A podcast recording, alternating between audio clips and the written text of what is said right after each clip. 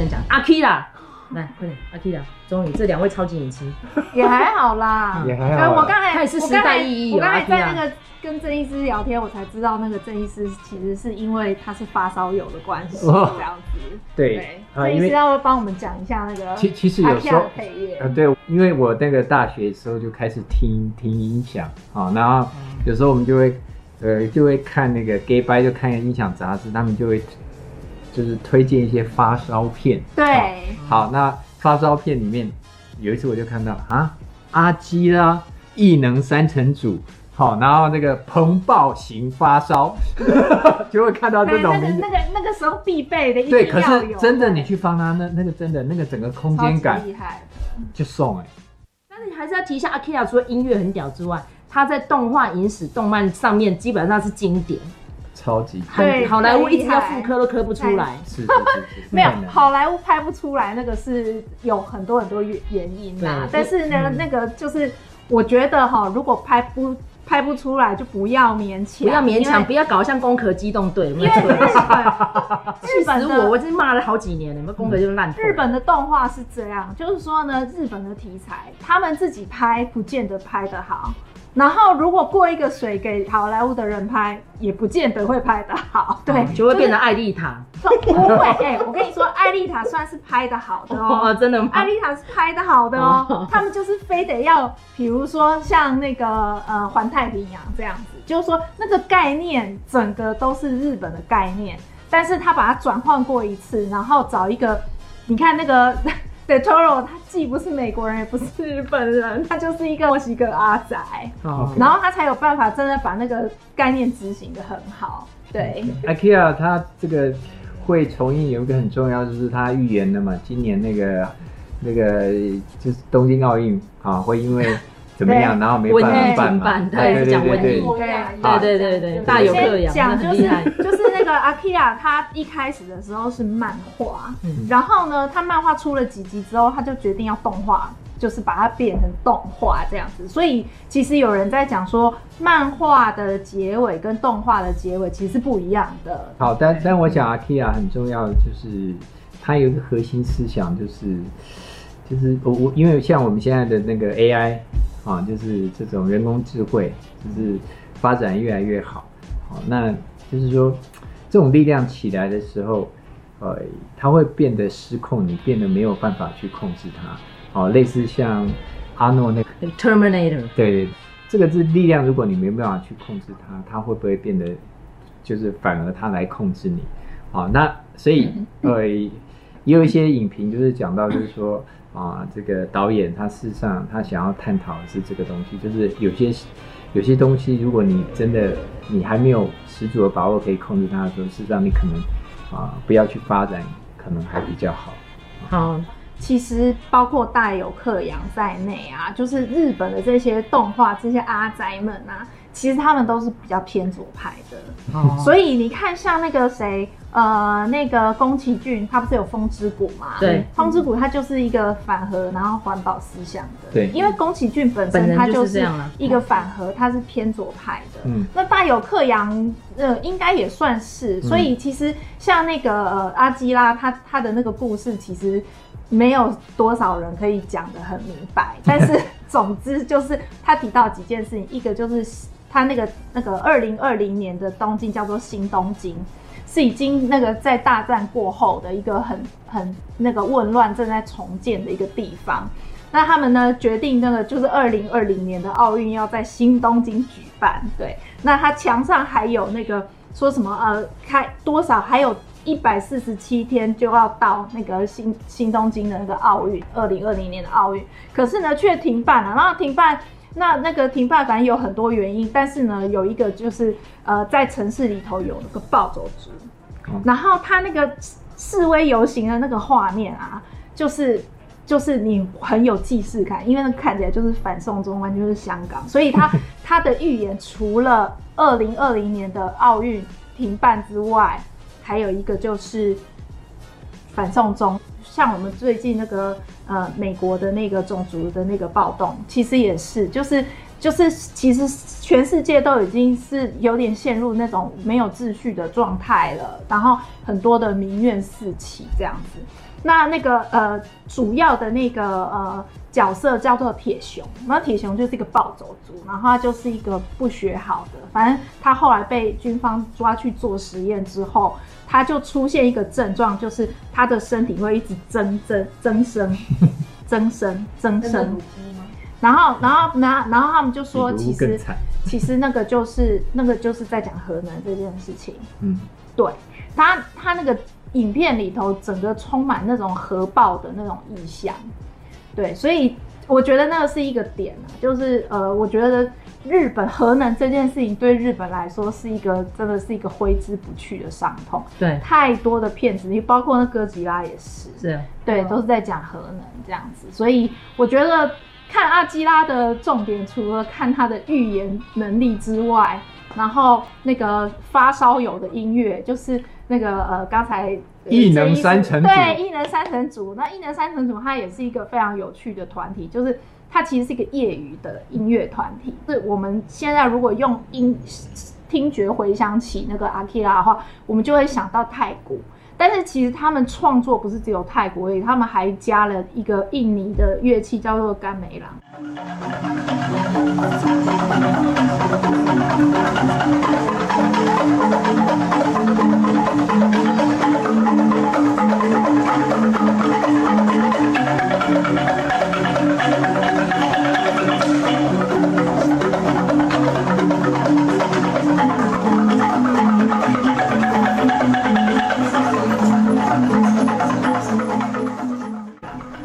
巴厘岛玩，大概都会那个什么什么市集，什么都会卖那个甘梅朗这样子，所以它其实就是融合世界上各个国家的乐器，然后创造出一种你分辨不出国籍的一种新的声音、新的声响。所以我觉得就是，当然视觉上是完全没有问题，非常震撼。然后概念上的、听觉上的，就是，然后再来还有一个就是说。好莱坞一直没有办法重拍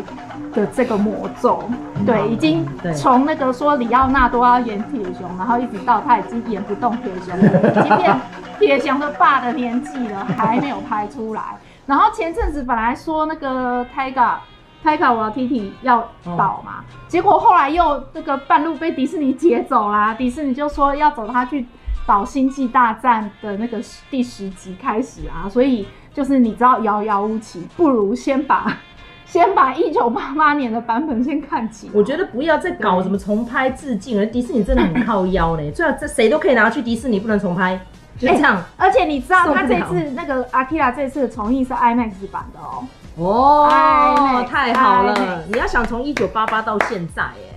所以搞成 IMAX 真的超级不简单了，大有克洋真的超屌。那像为什么他名字要叫阿基拉？绝对不是林志玲的老公哦、喔。为什么他要叫阿基拉？没有那个阿基拉就是一个光的意思。哦，光好。对对对，然后他在里头就是阿基拉是一种是一种开呃怎么讲？是一种超自然的力量，是一个非常非常大的力量。就是他们然后那个时候那个时候的社会应该因为已经处于崩解状态了，所以他们就是。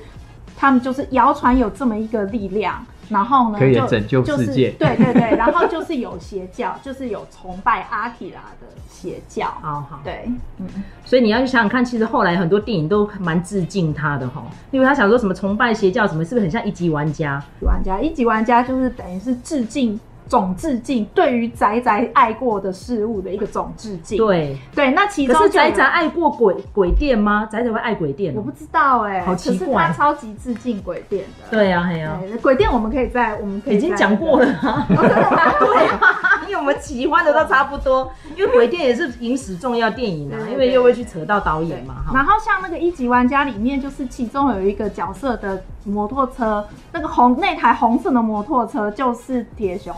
的摩托应该是金田的铁的摩托车，但是反正总之不管是谁的摩托车，就是那台摩托车非常重要的。那台现在有有刻出来了，有有已经有那个就是市面上真的有，它真的可以骑得动。对对，好，这边呢，我们今天这个节目也差不多要到尾声了哈。那希望大家就是，其实现在这个疫情的时候，在台湾还没有群聚感染，大家戴着口罩去看，其实还好啦，危风险不高啦。因为其实很多电影哦、喔、上映之后机会不在了，请大家一定要去看大荧幕哦。好啦哈，所以有这个时间跟闲钱的话，真的去看一下电影。尤其是一定要去讲一下，说这些电影为什么当初片商会再拿出来重映，一定有它非常重要的意义的，请大家千万不要错过。好，那这是今天的影视俱乐部，感谢今天的嘉宾哦，曾医师，然后也感谢云儿，下次会再请两位来上节目哦。好，可以。好，各位影视朋友，大家好，我是麦嫂，我是曾医师，好，那是卢卡。那因为我们今天讲的这一集呢，要做的功课非常的多。所以呢，我们事先的准备工作呢也很久，也有非常多的争论。但是呢，我们还是要强调一下，这部电影实在是太值得看了，尤其是它这次又列入经典重映的片单，这就是雷利·斯考特。一九八七年嘛，我记得是八七八二年啊，一九八二年的巨作，应该说那一年是非常的叫好，但是票房很差啦，因为它那个步调跟节奏哈，不是我们一般那种动作片迷或是科幻迷能想象的，就是《银翼杀手》。那这个《银翼杀手》呢，在影史上的地位呢，我们先让卢卡大概简介一下好不好？好，那个我刚才讲说那个呃，为什么我要提醒麦嫂这部电影是一九八二年？因为一九八二年发生了很多事情。首先呢，就是一一九八二年的时候，《银翼杀手》上了，他上放映了，然后有一个人，他买了一张电影票进去看《银翼杀手》之后，看完出来之后觉得，天哪，实在太糟了。为什么呢？这个人就是有一个科幻小说家叫威廉吉布森，然后他其实那个时候已经在写一部跟 cyberpunk 有关的科幻小说。但是他看了《银翼杀手》之后，发现说：“天啊，那个我们没有交谈过，但是呢，他就雷利·史考特完全把我笔下的那个世界演出来了。他说，如果我继续这样写下去的话，人家会说我是抄袭《银翼杀手》的。对，所以他就赶快回去把他的稿子改了又改，改了又改。所以两年以后，他才推出他的。”呃，作品叫《神经幻术士》。那《神经幻术士》现在有繁体中文的版本。好，这是其一，一九八二年发生的其中一件事情。然后呢，一九八二年发生另外一件事情呢，就是在此同时呢，呃，日本有一个有一部漫画叫做《阿基拉》，也正在连载。对，所以其实那个呃大友克洋就阿基拉的那个画呃主创。跟那个《神经幻术士》的作者威廉吉布森，他们两个都认为说，那个《银翼杀手》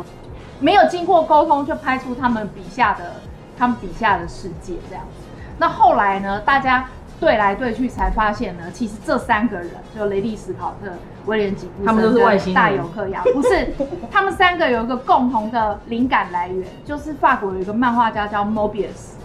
我最早听到 Mobius 这个名字是那个《旷世欺骗之死》，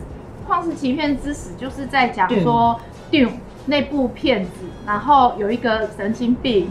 叫 Jodorowsky，他想要小小的导演。对，他鼹鼠的导演，他想要拍一部，他想要把《沙丘魔堡》这个小说拍成电影，然后在他完全没有看过原著的状状况之下，就是人家就是跟他讲说，哦电影是怎么样的样的故事，然后就觉得说，哦，太棒了，这个那个里面有迷幻药的成分，然后就赶快拍，然后他就找了 Mobius 来做他的那个视觉总监。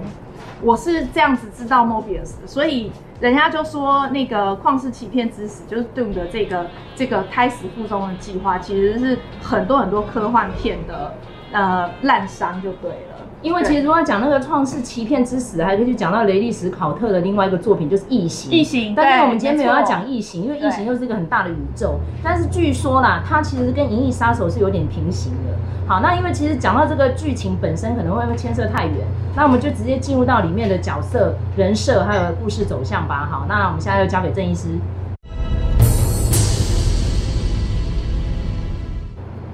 二零四九是讲一些啊、呃，就讲复制人嘛，对不对？对对对，对。然后复制人连他的那个记忆都被植入的嘛，啊，可是，所以，我我觉得有时候就是。我们在看电影的过程里面，其实可以去从这种心理学啊啊，然后就是怎么样去定义呃，比如说我们怎样去定义自己啊？如果我的记忆是我定义自己的方式，那不管那个记忆从哪里来的，我就会把自己就是定义成那种人啊。那这里面的那个男主角，他被植入了那个小时候的记忆，虽然是。另外一个女生啊，就是天才的女生，把她的小时候的记忆啊写到她那个啊变成他小时候啊这个主男主角的记忆，啊，可是男主角在接触这个同时，他他自己知道他没有童年，他一这个复制人一出来就是哎鬼神啊那对啊，就是他不是从小已经完成体，对他不是从小长到大的啊，可是他在这个接触这一块，他还是会觉得。他会把这个东西用来定义跟我有关，或是我自己啊啊！当他开始定义这个的时候，他想要去采取的一些行为啊，就是他觉得这是我的事情。然后，但是复制人他的那个就是里面的那个城市就是 by order，对，就是我叫你做什么，你就是服从，嗯、对不对？他开始去定义他自己，他就有了所谓的自我。当他有了所谓的自我，他就可以去决定自己要做什么。所以它里面虽然讲啊，人类呃最什么高贵的情操是可以去牺牲自己啊，去完成啊，就是你想要完成的目标。那基本上他是在讲一件事情，就是当你认，就是你去用什么东西认同你自己，那什么事情是你该做，什么事情是你不该做，你就很清楚。这个不用别人来告诉你。而且别人来告诉你，跟你的真实性是不一样的，你不会被影响。这时候你就是一个独立的、有脑袋的生命体。好，我我再把它推深一点，我我说怎么样是是一个你你是一个有思考的生命体。基本上就是呃，如果你很多的东西，你发现你的日常生活，你都只是刺激反应、刺激反应，你没有办法去思考。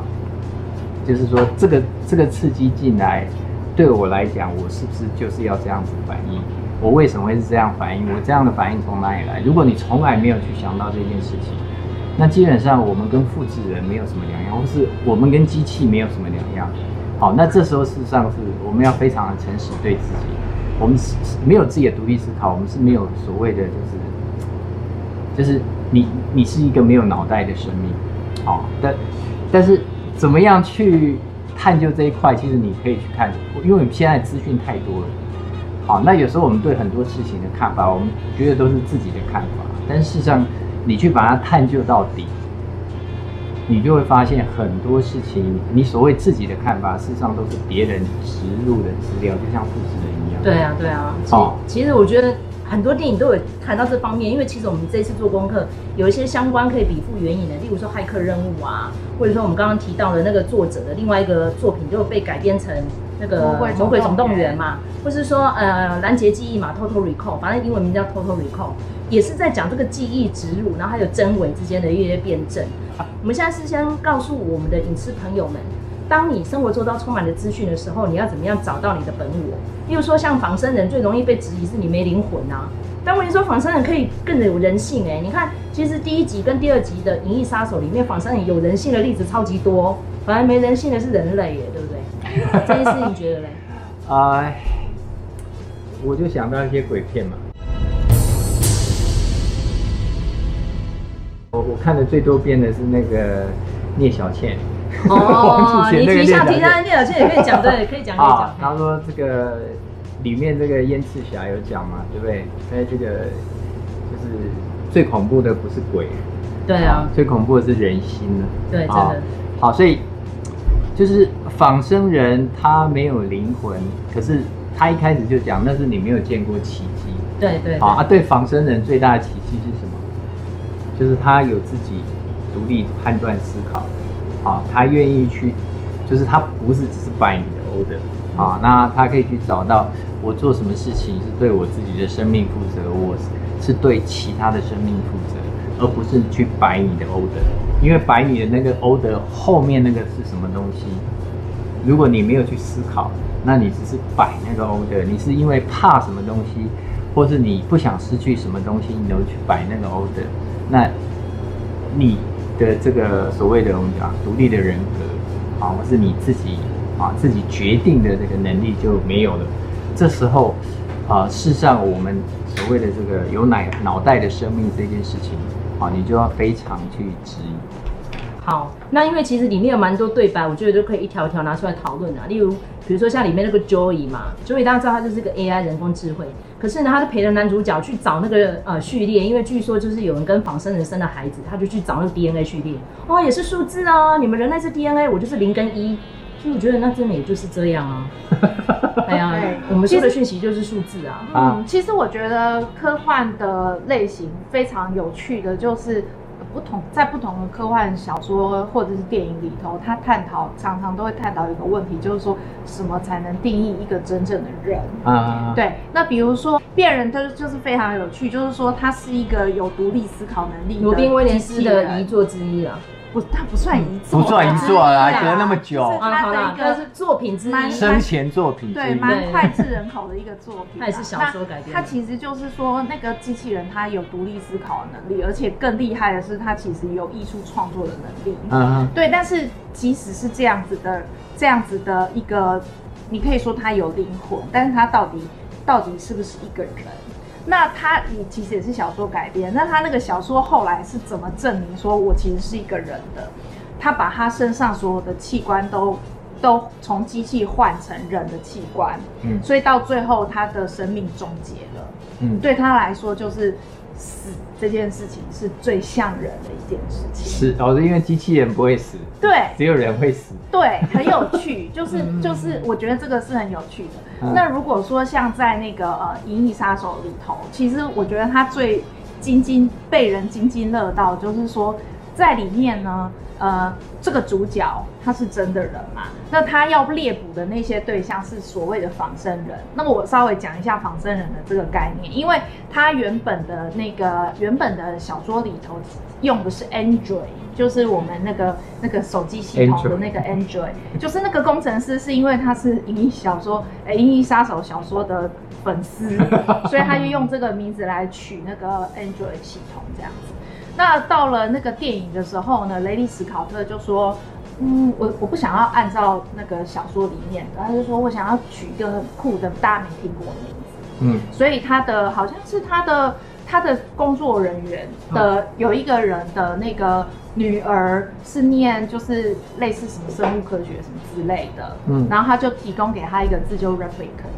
那 replicant 它有点像是说是在指细胞增生的这件事情。所以就变成说，呃，他那些仿生人不是机器人，他们是人，他们是 flesh，human flesh，只是说他们是被 design 过的，然后他们的生命是有限的。那就是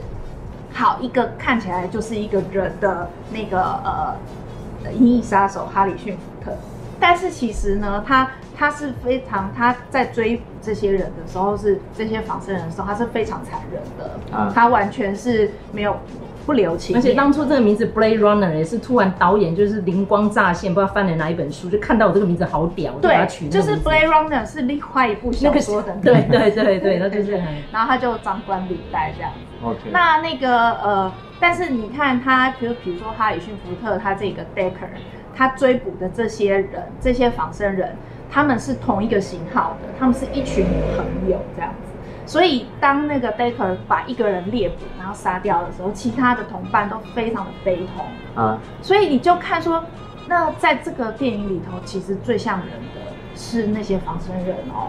不是不是 Decker 哦，Decker 是一个最不像人，而且他还蛮狗叫哎，他就是没朋友啊。对啊，对啊，连伙伴都不喜欢他，跟他不熟。啊对，所以就说那那到底什么？所以很多人在辩证 Decker 搞不好自己也是仿生人，所以到现在都还没有结论。关于这件事情，就是这件事情其实有答案，可是每一个人的答案都不一样。嗯，比如说那个，因为呃，如果大家有关注《银翼杀手》这部片子的话，就知道说它的版本非常非常非常非常的多，它有七个版本以上这样子。那那个呃，就是在导演就是雷利史考特的那个导演剪辑版里头，他就有他就有剪了一段东西，就是说 Decker 做梦梦到独角兽在森林里头奔跑，然后呢，就是他有一个算是他的上级主管就来找他什么的，然后临走之前就留下一个纸折的独角兽，所以那是什么意思呢？表示说其实。这个他的主管可能知道他梦他的梦境的内容，但是你你如果你是一个人，你是一个独立的人，你人家怎么会知道你的梦境内容？嗯，所以他的可能性就是说，其实 Decker 他有那个回忆，他有那个梦境，那个也是被植入的。Oh, OK，对，所以后来雷利斯考特有说，就是对，在我的版本里头，Decker 就是复制人。Oh. 可是呢，因为一九八二年拍的时候，当年拍的时候是拍的所有的人都很很痛苦，很不和这样子。比如说哈里逊福特也对雷利斯考特也很讨厌，然后雷利斯考特也讨厌那个西恩杨。然后西恩杨是让全好莱坞的人都讨厌。对，然后西恩杨跟哈里逊福特明明明明就是要演情侣，结果呢，就是两个人也是吵架不和。西恩杨有点精神官能症，那一阵子据说啦，对，因为西恩杨的大事，对，然后因为那时候其实有发生一个事情，就是说他有点像是真人版的那个致命吸引力啦，因为他那时候就跟詹姆斯伍德两个搞婚外情，然后詹姆斯伍德后来娶别人。他就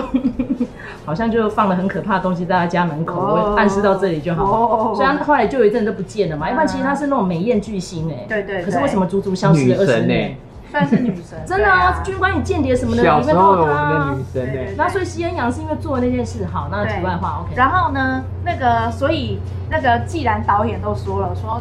Decker 就是复制人，然后呢，用这个去看他真的是复制人。对，然后呢，结果人家就问哈里逊福特，哈里逊福特就说没有，我从头到尾演他就是一个人，啊，他根本就不是复制人哦。所以就是你知道他们自己都玩 gay 啊，对对。那可是其实，在小说里头，就是呃，主角是一个人啊，嗯，对。那他那个另外有别别的人是，他虽然是那个追捕。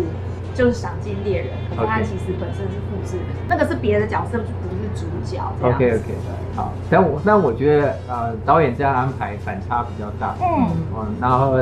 如果用卢卡的这个解释观点，真的他才是哦，不然人家不可能知道他梦境是什么，或是回忆是什么。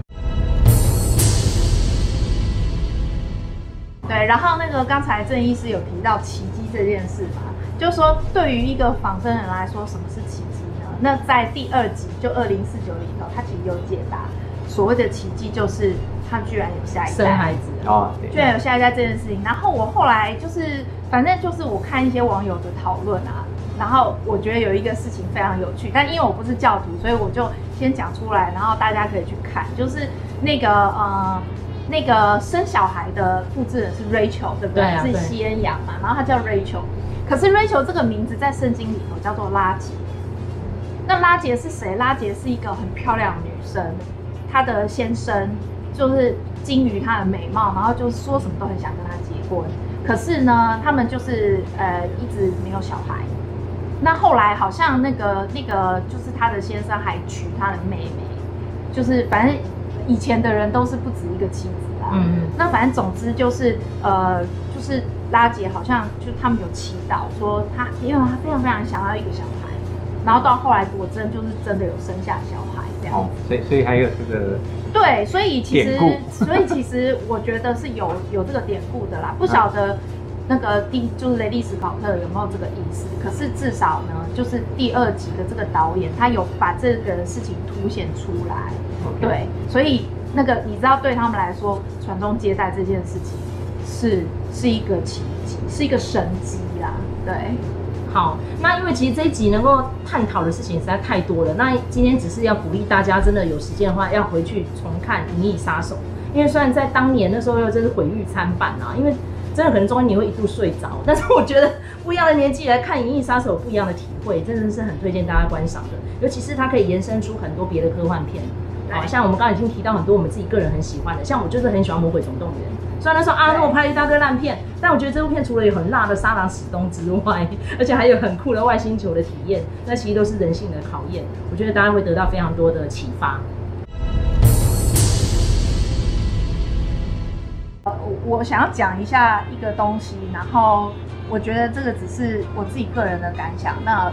也可以提出来让大家那个想一下，这样子。就是我自己在看《银翼杀手》的时候啊，我。我非常的不舒服，就是对于那个男女关系的那个部分，我是感到很不舒服。那呃，其实就是有一点像是他这里头就是 Decker 跟那个 Rachel 的关系，有一点像是说 Rachel 她对于爱情这件事情很憧憬啊，对啊，然后呢就变成是 Decker 下指导棋，而且好像 Decker 把他绑架走的感觉，是那个结局。对，就是就是我看了一个版本，就是我我有一点可以理解说，哦，Decker 他其实是很关心 Rachel 的，他不知为何就是对他有有同理的感觉，然后有一个这个仰慕，而且 Rachel 是被植入一个小女孩的记忆耶，对对对，感觉很很痛，然后你好像被绑去当性奴隶，你知道吗？你有没有觉得那样的感觉？然后然后那个呃，但是他们就是实际上就是交手的那一幕戏啊，就是。其实 Decker 是很暴力的，就是把他壁咚按在墙上，然后跟他讲说，就命令他说说亲我，哦、说你喜欢我这样子，嗯、然后 Rachel 就是百般痛苦之下就按照他按照他的意思被 program 了，对，然后呢、嗯、就他们就他们就在一起了这样子。可是那个这个在一起到底是 Rachel 有点被逼的，还是说他自己也有意思？这个就不得而知。啊、那我自己在看的时候，我就觉得很。痛苦很难，对啊，对，对，然后，然后呢，我我要讲一个事情 是，好，这这我我来讲，就是这个事情有一个，也不算是案外案，但是它有一个很有趣的小八卦，就是菲利普迪克，他是伯克莱高中的校友，那谁也是伯克莱高中的校友呢？就是有一个科幻作家叫那个呃，Ursula Le Guin 就厄苏厄厄苏拉勒圭恩，那他其实呃呃那个 Le Guin 他大概是呃六七零年代就是女性科幻小说的一个先驱，对，那他们两个就是居然是同一届的校友，而且他们的生命轨迹也差很多，就是菲利普提克是穷途潦倒一生，然后一直到他就是他在《银翼杀手》上映前的几天之。就过世喽，他有参与。你要先讲他是谁啊？是《银翼杀手》原作者啊？啊，对对对对，然后 你可没讲。好，那那个呃，但是呢，乐桂恩他是他他是呃，在学校是教那个就是老庄思想的。哦，对，他是他是汉学家，然后他又写《地海传说》，然后又写《黑暗的左手》，就是他是一个很有名的作家。他呃，他在科幻这个类型。菲利普迪克跟勒圭恩都有交手，是。然后那个有一次就是菲利普迪克得奖，好像是。嗯、那那个勒圭恩就写了一封信给他，就说：“我觉得你笔下的女性都都是受人摆布的角色，非常没有女性意识。”对，就这样跟他讲。然后结果呢，那个就是就是这个看起来像文人相亲，对不对？可是其实说实在，菲利普迪克是有很认真的看了这呃这个信。所以，他最后一部作品就是以一个女性为主角，然后他还特地因为这个事情写信写回信给勒圭恩说，感谢你提醒我，然后让我去看到女性角色也可以如此的丰富。哦，对，很很有趣啦，就是很有趣的。好，这个卢卡刚才讲的那个情这个情感面的东西，这个我做一个补充。就是我们看到很多匪夷所思的关系啊，这种女的怎么会去配那种男的？啊，他这个年纪差那么多，长相差那么多，但是为什么这两个就会尬在一起？啊，有时候我们就是以你从脑袋这边想，你就是就是无法理解，就是极大的违和感啊，充满在你的那个。这个脑袋还有全身的细胞里面，嗯、哦，然后你就会觉得所有的问号啊、哦，一下子就是把你淹没了，啊、哦，但是很重要就是说，其实我们在所谓的这种情感的关系啊、恋爱的关系，甚至有人到了夫妻关系，我我们是怎么样开始这段关系的？甚至有时候那段关系，别人就觉得啊，就是说你干嘛啊要？要都听他的啊！你条件这么好啊！啊，你这个，哎，也不是缺钱，为什么就是要那个？你为了他，也不是为了那个钱，好，那你为什么要跟他在一起？哦，我们就搞不清楚。但事实上，很多人是在找过去的，尤其是很多是儿时的一些情感的，我们叫 lost。嗯，他觉得他的生命里面，他需要某一块爱的拼图去圆满他的人生。哦，所以比如说他小时候可能他爸就是这样对他，嗯，哦，去强制他，嗯、或是叫他听我的话，嗯，啊，那他如果不听话，嗯，哦，那这个爸爸就会更生气，啊，他觉得爸爸不爱他，所以他能做的就是听爸爸的话，嗯，好，那所以有时候他会一直去找这种 father figure。就是，嗯嗯嗯嗯，去找跟他爸爸 image 很像的，所以很多人他他甚至要到了离婚以后，他很诚实的面对他自己，他才会发现，哦，其实表面上他虽然是我的先生，但事实上我在心深层对对，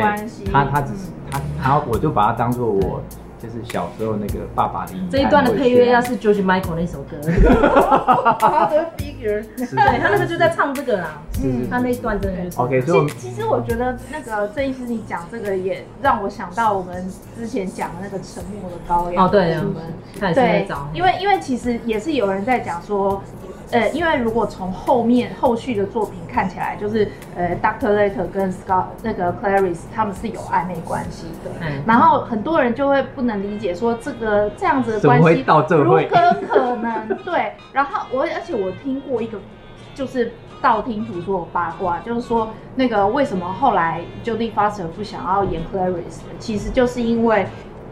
接下来要发展剧情走向是那样，对，对，然后他没办法接受，他他无法接受，因为他也有一点影射到他小时候的成长过程，因为有提到他的成名作就是《寄人的司机》，也是那个样子，对，OK，他会太痛了，好好，OK OK，好，那我们这一集能探讨的太多，怕时间又太长了。好，那很感谢大家收看我们这一集，所以一定要去看《银翼杀手》的重映版哦。然后记得要看的时候呢，接着去网络上面看《二零四九》，但是还是要支持正版，因为《二零四九》的导演呢，那个丹尼雷勒纳夫，他接下来要导演的那部电影就是《Dune》。你看绕来绕去都都变成 Morbius，所以我才说这个基本上要串在一起变成一集的，因为他们前后都是有关联性的。所以呢，就是从阿基拉，然后再讲那个《银翼杀手》跟他的续集《二零四九》。那希望大家呢，我们的科幻片名能够全部都一次把它补齐哈。谢谢大家，那我们下期再收看，拜拜。